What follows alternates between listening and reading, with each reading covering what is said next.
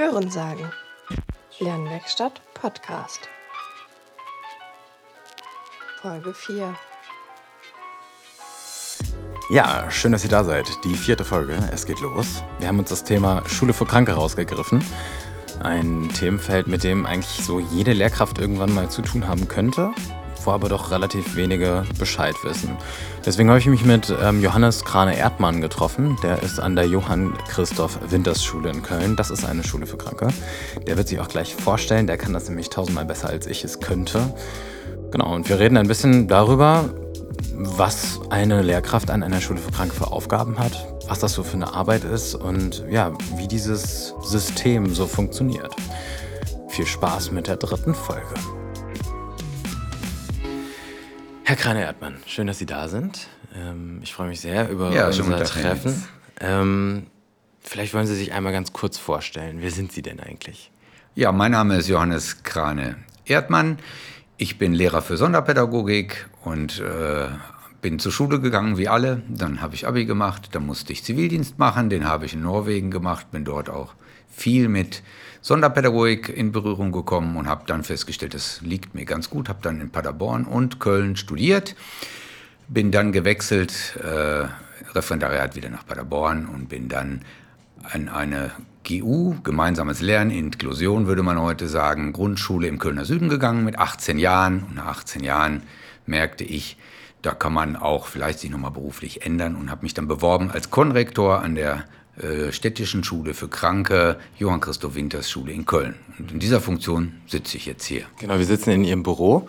Ähm, wo sind wir hier gerade? Können Sie es vielleicht mal kurz erklären? Also, das ist ja eigentlich ein Schulgebäude von einer anderen Schule. Ne? Ja, genau. Wir sitzen hier im schönen Lindental in einem denkmalgeschützten Gebäude. Das war früher eine Volksschule, die wurde aufgelöst dann. Dann wurde es äh, ein gemeinsames Gebäude von einer Grundschule und war etwas Platz, so dass die Schule für Kranke dort Anfang der 80er Jahre einziehen konnte, weil es auf der Station zu eng wurde und auch auf, aus äh, didaktischen Gründen war es gut, wenn Schüler etwas Normalität haben. Wir haben hier noch die Grundschule im Haus und pflegen eine partnerschaftliche Kooperation miteinander. Das klappt ganz gut. Die Schüler, die Grundschüler, die Kleinen fragen schon mal, was hier für Gestalten auf dem Schulhof sind.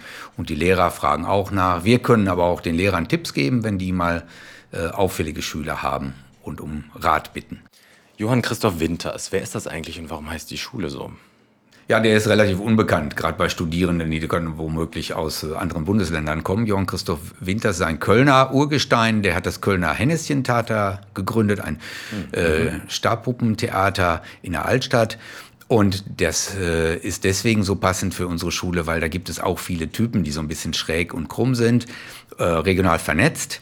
Da gibt es im kleinen Knollendorf vom Johann Christoph Winters Theater, äh, da gibt es den, der äh, einen Sprachfehler hat, da gibt es einen Hyperaktiven, da gibt es einen Wibbelstätz, also ADS würde man sagen, mhm. da gibt es einen äh, Alkoholisierten, der viel trinkt und immer Schnapsnase hat und so weiter. Was wichtig ist und uns gut tut, ist, dass wir das den Schülern vermitteln, Bezug zur Regionalität, zu Köln und aber auch das viel mit Humor, weil im Henneschen Theater wird viel gelacht und äh, Lachen ist gesund und munter, entspannt und ist gut fürs Immunsystem und man kann dann auch äh, in so in einer traurig erscheinenden Schule auch äh, lachen und Witze machen und mit Humor ist viel zu ertragen und mit Witz. Mhm. Ähm, Schule für Kranke klang jetzt schon ein, zwei Mal an. Ähm, das soll ja auch so ein bisschen das Titelthema dieser Sendung oder dieser Folge sein. Ähm, vielleicht einmal ganz kurz für diejenigen, die so gar keine Ahnung von Pädagogik, von Lehramt, von Schule im Allgemeinen haben. Was ist so eine Schule für Kranke? Eine Schule für Kranke ist gut, wenn man sie kennt und hat, ist noch besser, wenn man sie nicht braucht, weil dann ist alles gesund und munter. Aber jeder Mensch, äh, Lehrer, Eltern, Studierende, aber auch Schüler werden krank, ernsthaft krank. Wir sind in der glücklichen Lage in den meisten Bundesländern in Deutschland, dass es ein Angebot gibt für Schülerinnen und Schüler, die schulpflichtig sind, die mindestens vier Wochen zu einer Klinik zur Behandlung sind. Entweder ambulant oder teilstationär oder vollstationär. Und genau dann haben die ein Anrecht auf Teilhabe an Bildung, auch im Krankheitsfall. Und dann meldet die Klinik die Schülerinnen und Schüler unserer Schule und wir bereiten ein Angebot in Abstimmung mit den Klinikmitarbeitern vor. Also offiziell gehen die Kinder dann in dieser Zeit auf diese Schule und werden von ihrer anderen Schule quasi entschult oder wie kann man sich das vorstellen? Genau, die Stammschule bleibt es für die äh, meisten Schülerinnen und Schüler. Äh, wir werden als subsidiäres System greifen wir zusätzlich. Die haben dann praktisch für eine gewisse Zeit zwei Schulen. Äh, wenn die dann bei uns sehr lange unterrichtet werden, im Krankenhaus sind, entstehen auch keine Fehlzeiten in der Stammschule. Und zwei Drittel, drei Viertel der Schülerinnen kehrt auch dann zurück in ihre Stammschule. Manche müssen dann schon auch einen Bildungsort wechseln auf Wunsch oder weil es auch nicht mehr geht, weil es zu viel Stress gab oder weil andere Schulformen einfach geeigneter erscheinen bei dem Schüler und der oder der Schülerin. Wie kann man sich das vorstellen? Wie viele Schülerinnen und Schüler sind dann zeitgleich in der Schule für Kranke, hier beispielsweise in Köln? Im Schnitt haben wir 117 Schülerinnen und Schüler pro Tag. Davon gehen in die Somatik, das ist die, die eine onkologische Erkrankung haben oder im Bettenhaus liegen oder in der Kinderklinik der Uniklinik oder der, im Kinderkrankenhaus Amsterdamer Straße, macht so 30 Schülerinnen und Schüler aus und die anderen 90, also weitaus der größte Teil, rekrutiert sich aus der Kinder- und Jugendpsychiatrie. Wenn wir dann sagen 117 im Schnitt am Tag, da die Schülerinnen und Schüler ja nicht ein ganzes Jahr in der Klinik bleiben, äh, werden die Stellen dann, die Schulplätze immer wieder neu belegt. Durchschnittliche Aufenthaltsdauer ist drei Monate. Das kann von vier Wochen bis zwölf Monaten gehen. Also als Summe haben wir dann am Ende eines Schuljahres zwischen fünf und 650 Schülerinnen und Schüler. Okay.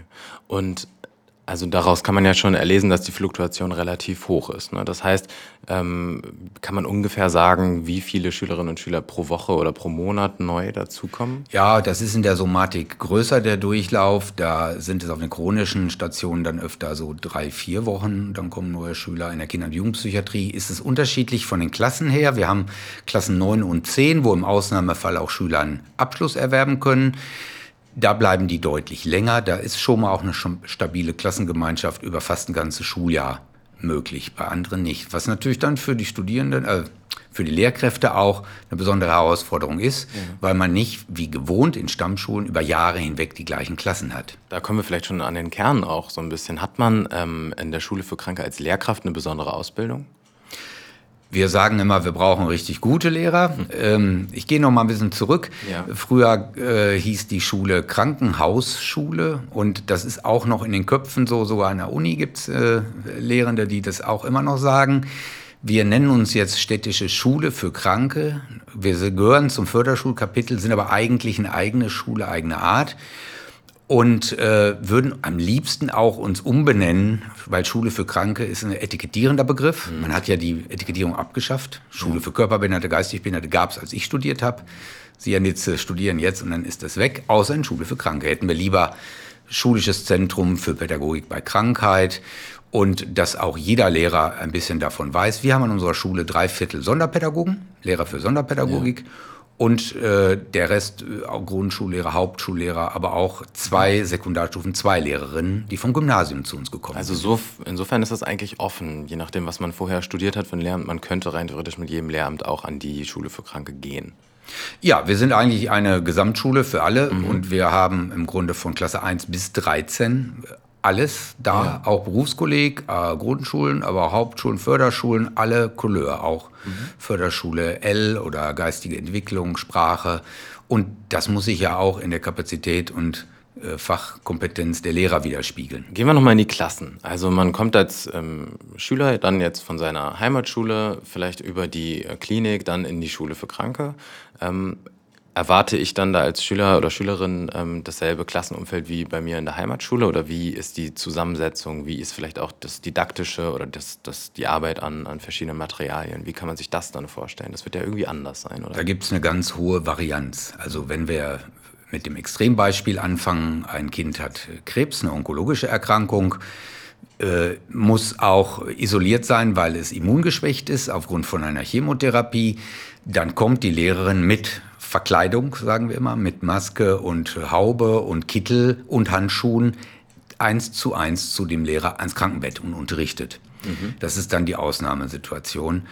Das haben wir auch. Wir haben aber auch in der Somatik äh, Kleingruppen. Dann kommen die von verschiedenen Stationen, von chronischen Darmerkrankungen oder auch von äh, von der Neurologie in einen Raum und dann sitzt da eine Lehrerin mit sieben, acht, neun, zehn Schülerinnen, Schülern, ganz unterschiedliche Schulstufen, unterschiedliche äh, Schulformen und unterrichtet die.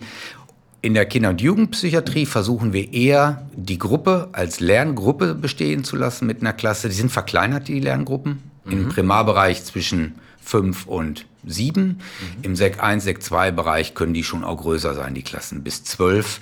Die Schüler sagen immer, wie schön die kleinen Klassen sind. Im Sek Bereich haben wir auch normale Klassenraumgrößen, um ein bisschen Normalität zu schaffen, weil viele der Probleme haben die Schüler ja gar nicht, wenn man sie eins zu eins unterrichtet, sondern im Kontext von Gruppe, von sozialem Miteinander und im großen Klassenraum. Mhm. Okay, also die Schule schafft, ähm, sagen wir mal, äh, räumlich, aber auch dann infrastrukturell schon eine besondere Umgebung für die Schülerinnen und Schüler. Also man kann jetzt nicht davon erwarten, dass es in Anführungszeichen eine normale Schule ist, wie jede andere. Nein, wir haben schon auch ein sehr stark individualisiertes Lernumfeld und die Schüler kommen ja auch mit unterschiedlichen ähm, Themen in ihren Fächern. Deswegen müssen wir uns auch etwas an den Stammschulen orientieren. Die Anmeldung erfolgt bei uns, dann melden wir den Stammschulen, ihr Schüler ist bei uns. Äh, wir nehmen gerne Kontakt mit ihnen auf und schicken uns Material. Manchmal schreiben wir auch Klassenarbeiten, die die Stammschullehrer aber auch korrigieren in Absprache mit denen. Was machen die gerade in Erdkunde oder in Deutsch, dass die auch da weitermachen, wo die Klasse ist. Manchmal weicht man natürlich ab, gerade wenn man auch mit der Gruppe als Ganzes etwas Projektmäßiges machen möchte. Also Projekte gibt es auch? Oder Ausflüge zum Beispiel? Ausflüge auch und auch das ganze äh, Umfeld, die kulturelle Teilhabe ist ganz wichtig im Sinne von Kunst oder auch Sport. Wir machen sehr viel Sport, gerade im Primarbereich, äh, ein Schwerpunkt, weil da auch äh, sich oft Schwierigkeiten zeigen im Kontext von äh, Sporthalle, Unterrichtsgänge. Ist anstrengend für Lehrkräfte und wir gehen raus aber auch Projektwochen zum Thema Weltall, zum Thema Kunst oder Weihnachtsmarkt und das Brauchtum gehört auch dazu, St. Martin, Weihnachten, Karneval, eine Karnevalssitzung haben wir auch. Das ist dann schon spannend zu sehen, wenn dann die kleineren, die ja eher expansiv sind, auf der Bühne rumtoben und hinten sitzen dann manchmal eher depressive Schülerinnen und Schüler, die ein bisschen traurig sind. Und dann muss man das alles unter einen Hut bringen. Aber wir versuchen auch da ein Stück regionale Kultur reinzubringen und Normalität, weil kranke Schüler haben es schwierig und brauchen manchmal auch ein bisschen Ablenkung und auch Unterstützung. An dieser Stelle von mir kurz die Info. Falls ihr Lust auf gewisse Themen habt oder irgendwelche Bereiche, die hier mal besprochen werden sollen, dann schreibt uns doch einfach eine kurze Mail an die Lernwerkstatt der Uni Köln. Wir werden dann versuchen, darauf zurückzukommen. Somatik waren wir jetzt gerade ganz kurz schon so ein bisschen. Ähm, wie ist es mit den psychischen Krankheiten? Was ähm, hat man da im Schulalltag dann so vielleicht vor sich? Da haben wir auch die ganze Bandbreite. Also im, bei den jüngeren Schülerinnen, Klasse 1 bis 6, sind es eher so Aufmerksamkeit, Defizitstörungen, da sind es Aggressionen, impulsives Verhalten, eher so externe Problematiken, Weglaufgefährdet oder dass sie schon mal sehr viel Streit hatten, Störung des Sozialverhaltens oder auch aus Klassen geflogen sind oder sogar von der Schule angedroht, äh, rausgeflogen zu werden. Manche kommen sogar aus Förderschulen, sind suspendiert gewesen, weil sie äh, sich gar nicht benehmen konnten. Mhm. Dann haben wir so mit zunehmendem Alter etwas mehr die, die ängstlicheren, die eher traurigeren, die äh, depressiven und Persönlichkeitsstörungen kommen da auch zu, bis zu Psychose oder auch Borderline-Störungen. Da sind es eher dann die, die in sich gekehrten Aggressionen, dass man ritzt, das haben wir sehr häufig. Schulabsentismus ein großes Thema, gilt ja auch als behandlungsbedürftig, längere Abwesenheit von mhm. Schulen. Mhm von Schule. So. Okay, also kann man das auch vielleicht gar nicht so unbedingt fassen. Es kommt so, so gesehen in der ähm, Jugend- oder Kinder- und Jugendpsychiatrie jegliche ähm, psychische Erkrankung vor, die dann auch in der Schule vorkommt. Genau, mit unterschiedlicher Häufung. Ne? Störung des Sozialverhaltens oder hyperkinetische Störungen ja. des Sozialverhaltens ist sehr häufig. Ja. Etwas seltener sind dann auch so posttraumatische Belastungsstörungen. Die haben wir natürlich auch.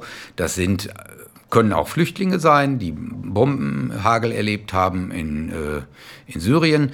Es können aber auch welche sein, die missbraucht wurden oder die Gewalterlebnisse hatten oder die gesehen haben, wie das Kind, dem äh, Geschwisterkind äh, gestorben ist oder wie die Mutter gestorben ist. Wir haben auch Bindungsproblematiken. Ja. Also ich stelle mir das auch in Bezug auf die Lehrkräfte als große Herausforderung bezüglich ihrer eigenen Persönlichkeit vor. Äh, stimmt das? Ja, also es müssen schon stabile Leute sein, weil man natürlich viel konfrontiert wird mit Krankheit, mit Traurigkeit auch. Auf den Somatiken sterben ja auch immer mal wieder Kinder auf der Krebsstation. das muss man, damit muss man umgehen können, man muss sich auch helfen können, man muss sich auch fortbilden, wie gehe ich damit um. Und in der Psychiatrie ist es so, dann hat man zwar nur zehn Schüler in der Klasse, aber alle sind ganz traurig und haben vielleicht einen Suizid hinter sich oder sie äh, ja, ritzen sich ständig. Und auch da müssen wir mit den Klinikmitarbeitern Fortbildung machen, besuchen, an einem Strang ziehen und auch gegenseitig als Team funktionieren, dass man sich unterstützt und hilft. Im Primarbereich ist es sogar noch, da muss man sich oft anhören, dass man beschimpft wird, dass man ein ganz doofer Lehrer ist und auch mit wirklich fiesen Schimpfwörtern, die brauchen wir gar nicht erwähnen, Sie wissen, worum es geht, ähm, dass man das aushält und dass man das auch nicht persönlich nimmt oder auch bloß nicht zurückschlägt. Wir haben Schülerinnen und Schüler, die sind schlecht behandelt worden, haben wenig Liebe, Zuneigung von Eltern erfahren und die benehmen sich dann auch noch so schlecht, dass der Lehrer manchmal dazu neigt, auch zu schimpfen, zu bestrafen und schon bestätigt sich das Bild, ah, sie mögen mich ja auch nicht, ne? Sie mhm. finden mich auch doof. Mhm. Genau das will er. Und wenn man das schafft, wenn ein Schüler sagt, äh, auf einen guten Morgen sagt, scheiß Morgen, wenn man dann nicht direkt sanktioniert oder trotzdem dabei bleibt, hat man manchmal nach ein paar Wochen oder Monaten Glück und der Schüler hat eine Bindung gefunden und Zutrauen gewonnen und dann wird es besser. Da macht er auch mit und es gelingt uns oft nicht immer, aber immer mal wieder. Die Zusammenarbeit mit der Klinik ist dann aber auch zentraler Faktor oder zentrales Anliegen, oder nicht? Also die Schule muss sich ja schon in einer gewissen Weise auch abstimmen oder andersherum die Klinik auf die Schule abstimmen. Ja, wir haben eine relativ klare Rollenverteilung und Trennung. Das ist auch wichtig. Da soll der Schuster bei seinen Leisten bleiben und wir mhm. sind Pädagogen und die anderen sind Therapeuten oder Psychologen oder Ärzte oder Mediziner. Und äh, gleichwohl müssen wir an einem Strang ziehen und uns sehr häufig austauschen, gerade nach Vorfällen oder besonderen Ereignissen, auch in Absprache, wie viel Schulunterricht ist überhaupt möglich. Ne? Äh, oder was machen wir, wenn es da eine Krise gibt. Äh, da bereichern sich die Fachkompetenzen sehr schön miteinander und das ist dann wirklich auch fachmultidisziplinär mhm. gut gelaufen. Ich habe ganz vergessen zu erwähnen, die Essstörungsproblematiken, die haben wir natürlich auch in großem Maße, zunehmend auch schon in Klasse 4, 5, 6. Und da ist es so, dass wir dann in Absprache, deswegen komme ich drauf, mit den Klinikmitarbeitern auch eine Meldung bekommen, der darf gar nicht in die Schule, der muss ein Mindestgewicht von dem und dem haben. Oft wollen die Schüler in die Schule, müssen erst zunehmen, damit sie in die Schule dürfen. Umgekehrt haben wir den Fall auch, dass bei Schülern, die ausgeschult wurden, die nicht wollten, die schwänzen, die wollen nicht in die Schule, aber bei den Essstörungen ist es oft so, die wollen gerne, müssen aber ein Mindestgewicht haben ist ganz oft dieser Leistungsdruck, der da dann wahrscheinlich dahinter steht, oder? Also, dass halt irgendwie das auf den Körper übertragen wird und dass das dann ja in der Schule fortgesetzt wird, oder wo kommt das her? Ja, die sind ja in der Regel, wollen die perfekt sein. Die wollen mhm. perfekt sein im Lernen, sind oft sehr, sehr gute Schülerinnen und Schüler, brauchen uns gar keine Sorgen machen, wollen auch perfekt im Körper sein und wollen dem Schönheitsideal entsprechen und nehmen dann so unglaublich viel ab. Aber äh, es ist äh, eines der wirklich gesundheitsgefährlichen äh, Erkrankungen, die Anorexie, also die, die Essstörung und hat oft auch äh, Organschäden zur Folge oder es gibt auch eine relativ hohe Todesrate in dem Alter äh, durch eine Anorexie. Also da muss man schon sehr aufpassen. Mhm. Welche besonderen didaktischen Herausforderungen hat die Schule für Kranke denn? Kann man da welche benennen oder sagen, dass die Lehrer in einer gewissen Art und Weise didaktisch hier anders arbeiten als an einer normalen Regelschule? Hm. Also normal gelten natürlich auch die didaktischen Regeln von der Regelschule, aber auch aus der Sonderpädagogik im gleichen Maße für unsere Kolleginnen und Kollegen ähm, Individualisierung und auch ähm, Abholen am Kind. Bei uns kommt vielleicht noch ganz stark dazu so eine Beziehungsebene, Zuverlässigkeit, Vertrauen. Deswegen haben wir auch ein ganz klares Klassenlehrerprinzip. Und bei uns müssen auch die Sonderpädagogen, die nur einfach studiert haben, wie Sport mhm. zum Beispiel, mhm. äh, müssen sich mit Deutsch, Englisch, Mathe, Kunst, Sachunterricht, Musik, Sport so auseinandersetzen, dass sie das auch geben können, weil es äh, für die Schüler sehr gut ist, wenn die konstante persönliches Gegenüber haben. Die Konstanz ist ein ganz wichtiges Thema bei der Struktur. Gesundung und Struktur. Mhm. Gleichzeitig müssen sie auch so stabil sein und Krisen ertragen und auch äh, menschlich auch Angriffe aushalten können. Das heißt, ähm, wenn es jetzt dann in Bezug auf die Studierendenschaft auch geht, Praxissemester bzw. Referendariat, kann man sowas an der Schule für Kranke grundsätzlich absolvieren? Geht das? Ja, beides geht bei uns. Referendariat geht, das geht nicht an allen Schulen für Kranke, aber viele bieten es an. Und Praxissemesterstudierende äh, sind auch gerne willkommen und die Rückmeldung ist auch sehr positiv, dass beide Seiten voneinander lernen. Mhm. Äh, die Lehrkräfte bei uns, die oft auch schon sehr erfahren sind, kriegen nochmal neue Impulse und die Praxissemesterstudierenden profitieren auch von der Erfahrung. Es war am Anfang gar nicht unumstritten. Es hieß, nein, das, die sind ja noch gar nicht fertig, aber inzwischen hat sich gezeigt, begleitet und angeleitet, klappt das ganz gut. Also sind wir positiv eigentlich überrascht. Okay, wäre so gut zu hören. Und das ist, glaube ich, auch immer noch so ein bisschen der blinde Fleck, ganz oft jedenfalls der Sonderpädagogik. Also ähm, ich habe das selber im Studium gemerkt, dass viele gar nicht wissen, was eine Schule für Kranke grundsätzlich ist und dass man da vielleicht auch solche Sachen absolvieren kann und dass das eben eine ganz spezielle Form der, naja, ich will jetzt nicht sagen Schule an sich ist, aber vielleicht so ein spezieller pädagogischer Touch irgendwo, der da zum Tragen kommt und auch vielleicht eine Persönlichkeit, die man dafür haben muss, um hier gut zu funktionieren. Mhm. Es wäre ganz schön, wenn das im Grunde so ein Fundamentum an Pädagogik bei Krankheit in alle Studiengänge mhm. geht. Damit mhm. meine ich nicht nur die Sonderpädagogen, sondern ja. auch die Regelschullehrer, Grundschullehrer, Hauptschullehrer, Realschullehrer, Gesamtschullehrer, auch die Gymnasiallehrer und Berufskolleglehrer und natürlich die Förderschullehrer sowieso, damit man weiß, was man im Falle tun kann. Man mhm. wird selten damit konfrontiert, aber wenn man äh, etwas weiß, dann kann man dann auch ganz viel die Schüler und Schülerinnen unterstützen. Ein Beispiel nur, eine Schülerin mit Anorexie hat es geschafft, nach drei Monaten etwas zuzunehmen und also signifikant, so dass sie wieder die Heimatschule besuchen durfte, von der Klinik aus. Mhm. Am ersten Schultag lief es soweit alles ganz gut in Klasse 1, äh, Stunde 1, 2, 3, 4, 5. Dann kam der Physiklehrer, der sagte, Mensch, ne, ich nenne sie jetzt mal Maria, Maria, bei dir sieht man aber, was du zugenommen hast. Mhm. So, das war natürlich eine Bemerkung, die hat Maria so geschockt, dass sie so mhm. in ihrer Wahrnehmung dick geworden ist, dass die erst mal zwei Monate wieder nicht in die Schule gegangen ist. Das ging gar nicht mehr. Der hat einen Rückfall gekriegt. Mhm. Also eine spezielle Handhabung dieser Krankheitsbilder, meinen Sie quasi, also diese Art von Pädagogik, die könnte in jeder Schulform irgendwo auch mal ein bisschen mehr zum Tragen kommen und ein bisschen Sensibilität vielleicht auch für gewisse Problemlagen ähm, der Schülerinnen und Schüler. Ja, genau. Ein Fundamentum, ein Basiswissen an Kenntnis über psychiatrische Erkrankungen, auch über somatische Erkrankungen wie Diabetes. Da erleben wir immer wieder, dass Lehrer äh, eigentlich da äh, sich viel besser kundig machen könnten über mhm. Diabetes und wüssten, wie sie behandeln. Es gibt in Sachsen, mit Sachsen gibt es, glaube ich, ein Bundesland, die haben es inzwischen ins Curriculum für alle Lehrämter ah, ja, eingewoben. So ein Modul ja. äh, im Master oder Bachelor, das weiß ich gar nicht. Pädagogik bei Krankheit. Okay, spannend. Ähm, wie sind Sie denn selber in diese Richtung gekommen?